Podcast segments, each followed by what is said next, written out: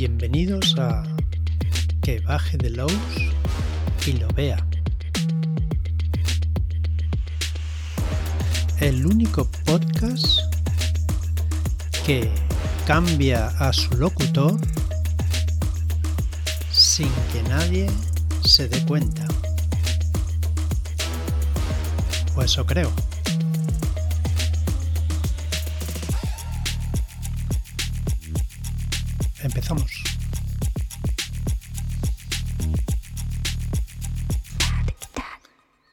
Bueno, bueno, bueno. Este es un programa un poco especial, eh, como todos, básicamente como todos, porque eh, lo voy a hacer yo, porque ya llevamos unos cuantos días sin hacer nada y digo voy a hacer algo porque si no nuestros oyentes, vosotros os quedáis ahí con las ganas, ¿no? Bien, que, hay muchas otras cosas que escuchar, pero que no queremos perder a nadie por el camino. Em, no voy a comentar nada de la ShadowCon porque prefiero hacerlo con Fran y entre los dos pues iremos haciendo lo que nos hicisteis sentir y lo bien que lo, pasamos, vaya. Así pues, hoy voy a comentar. Eh, en este programa pues, se suele hablar de Gumshow, de Gumshow y, como estamos en la preventa de Fear Itself, pues eh, voy a comentaros un poco el libro de Fear Itself. Bien, en principio, ¿qué es Fear Itself? Pues es un juego que sumerge a gente corriente en un inquietante mundo contemporáneo de locura y violencia, ¿vale? Eh, los jugadores asumiremos el papel de personas, bueno, el que tenemos, somos personas normales, corrientes, pues como nosotros mismos, ¿no? Y nos veremos inexorablemente arrastrados a un enfrentamiento con un reino sobrenatural de amenaza alienígena. Eh, los moderadores de juego, las personas que moderen, pueden utilizar este juego para reproducir eh, los escalofríos y las conmociones propias del género pues, de terror, tanto como en el cine pues, como en la literatura. El sistema se puede usar tanto en partidas cortas, los one shots, en las que por norma general solamente se salva uno, ya sea un personaje o el villano o yo mismo, y en campañas, haciendo que los protagonistas pues descubran pues la inquietante realidad sobrenatural. Poco a poco serán más hábiles en la lucha contra estas amenazas o caerán trágicamente en la locura y la muerte. ¿Vale? Como ya he dicho, en el juego encarnaremos a personas corrientes que está a punto de verse envuelta en un misterio o en una situación horrible. ¿Cómo podremos sobrevivir a esto? Vale. El personaje o la personaje tiene tres secciones en su ficha, que serán claves para poder salvarse del horror que le espera ahí fuera. Aunque es Gamshu, tiene unas pequeñas modificaciones que ayudan a que el juego avance. Tenemos las habilidades de investigación, que son la forma que tienes de encontrar pistas, se dividen en tres categorías, como siempre, académicas, interpersonales y técnicas, pero todas funcionan de la misma manera. Tienes la habilidad adecuada, consigues la pista y si te gastas puntos la consigues más rápido o te dan información extra, puntos para habilidades generales o giros en la historia. Las habilidades generales representan la forma en la que consigues hacer las cosas, son el cómo utilizas la información que has obtenido con tus habilidades de investigación. Se utiliza un dado de 6 para usarlas y puedes gastar puntos de la habilidad sumándoselos a la tirada. La dificultad media es 4, ¿vale? Y por último tendremos los factores de riesgo. Esto es algo nuevo en Gumshoe. Esto son la razón por la que no puedes huir. Los factores de riesgo concretos que se utilizan dependen de la partida que estés jugando y el, moderador del juego te dirá cuáles son. Todos los factores de riesgo tienen dos cosas en común. En, primer lugar, te atraen hacia el misterio. Quizá estés buscando a tu hermano perdido, tal vez estás tratando de liberarte de pesadillas recurrentes, tal vez busques la redención. Y en segundo lugar, ignoran los factores de riesgo, ignorar los factores de riesgo, perdona, duele.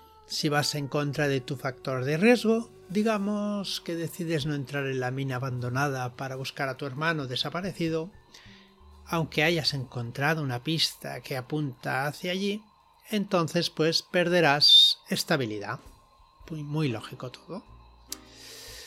Bien, la creación de, personaje. Os los voy a explicar un poquito. Los personajes empiezan a jugar como gente corriente, inconscientes de la presencia de fuerzas sobrenaturales en el mundo. Son personas de vida normal y corriente es posible que sus antecedentes les preparen ligeramente para enfrentarse al peligro. Pero esa experiencia puede que solo les proporcione el exceso de confianza necesario para ir de cabeza a la trituradora. Esto es muy de Loman, ¿eh? Cosas a tener en cuenta. Primero, el escenario. Para la creación del personaje no es necesario saber si qué tipo de aventura es, si es un one shot o una campaña pero para los factores de riesgo o las dinámicas de grupo sí que se precisa saberlo. Lo veremos más adelante, ya, ya os lo explico luego. La premisa es la lo segundo que tenemos que tener en cuenta. Eh, la premisa, esto nos ayudará a empezar a crear el personaje. Nos explica qué tienen en común los personajes y da unos límites para los mismos. Por ejemplo, pues sois estudiantes, o sois pasajeros de un crucero, o clientes y miembros del personal de una institución psiquiátrica, ¿no? Así nos acota eh, y nos hace que el grupo sea más cohesionado. Y esto seguro que le encanta a Marlock. A partir de aquí ya empezamos con los pasos para la creación del personaje. ¿Qué debemos hacer primero? Elegir el concepto. Los mejores conceptos son rápidos y contundentes, y constan de un adjetivo y un sustantivo. Por ejemplo, juerguista maniática, actriz nerviosa, contable deprimido, vendedor arrogante o científica extrovertida. Deberíamos crear el concepto de nuestro personaje teniendo en cuenta el escenario y la premisa, en lo que habíamos hablado antes. Existen algunos conceptos que pueden ser vetados por la persona que modere la partida. Por ejemplo, los expertos en combate, los psíquicos o expertos en ocultismo. Ya sabemos que somos gente corriente con habilidades normales, ¿vale? Segundo, el factor de riesgo. Para que los personajes no huyan eh, del horror, es importante que tengan razones para quedarse. Y, seguir por el túnel oscuro y terrorífico, no irse de rositas.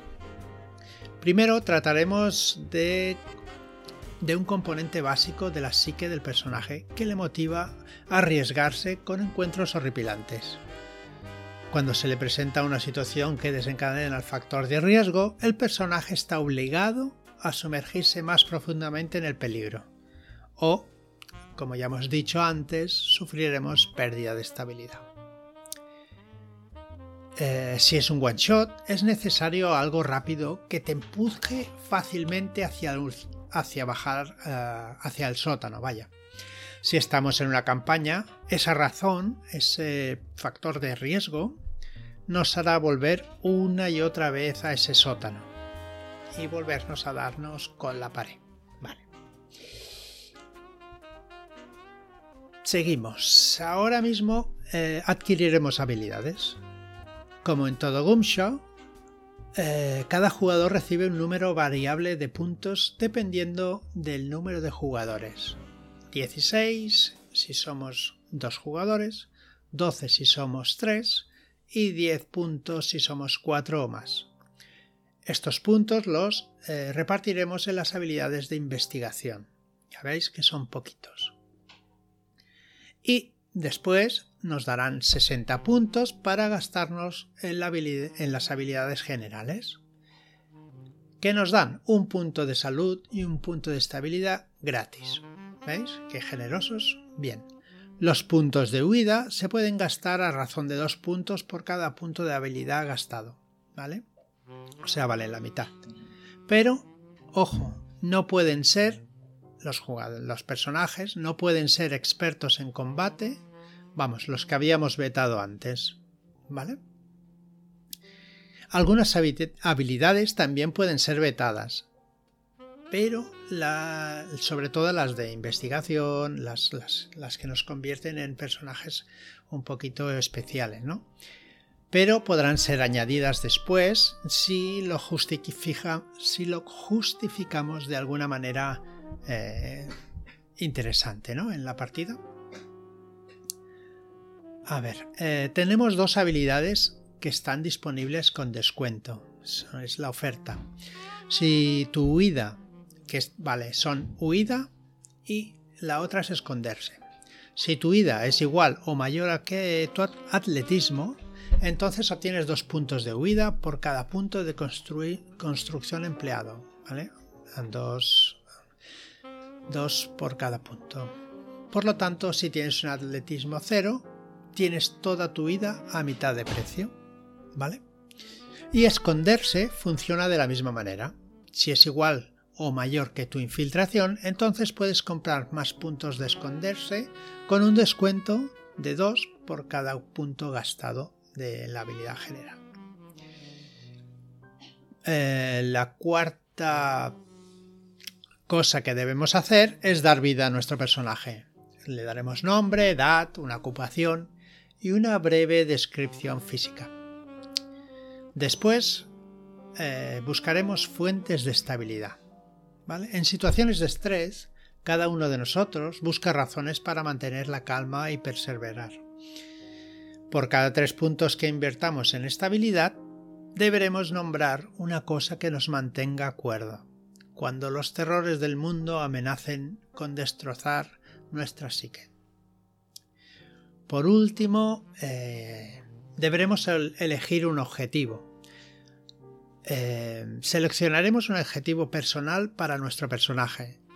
Debería ser algo mundano y podría podría coincidir un poco con nuestra con nuestro factor de riesgo, pero deberemos buscarlo de una forma que que no sea demasiado, porque si no se nos van a cruzar las dos cosas y mientras nos haga bajar al sótano, pero poder intentar mm, recuperar estabilidad, pues puede ser un poco raro, ¿no? La cosa. Por ejemplo, nuestro objetivo sería cuidar de un padre enfermo, recaudar fondos para las muy necesarias reparaciones de una iglesia o perseguir nuestros sueños de ser una estrella de pop. Bueno, pues sin más, eh, hemos acabado de hacer el personaje jugador. Así que, que lo he visto bastante fácil, ¿no? Yo creo que es bastante sencillo y... Bueno, ya teníamos la, manera de hacerlo con Gamshu, con lo cual no es muy muy diferente. Eliges un par de cositas más, como por ejemplo el factor de riesgo, y tienes que tener pues un concepto de personaje que es básicamente será nuestra forma de, actuar un poquito por encima, ¿no? Y después, pues las fuentes de estabilidad. ¿Vale? Las fuentes de estabilidad, pues podremos detenernos y pensar en ellas para recuperar estabilidad y pues estar un poco más tranquilos. Bueno, eh, pues hasta aquí el programa de hoy. Ha sido cortito y al pie. Intentaremos volver a, hacer los programas mucho más asiduamente, volver a coger el ritmo y, más, y nada más. ¿Vale? Muchas gracias por estar ahí. Muchas gracias por seguirnos y muchas gracias por todo. Hasta la próxima. Adiós.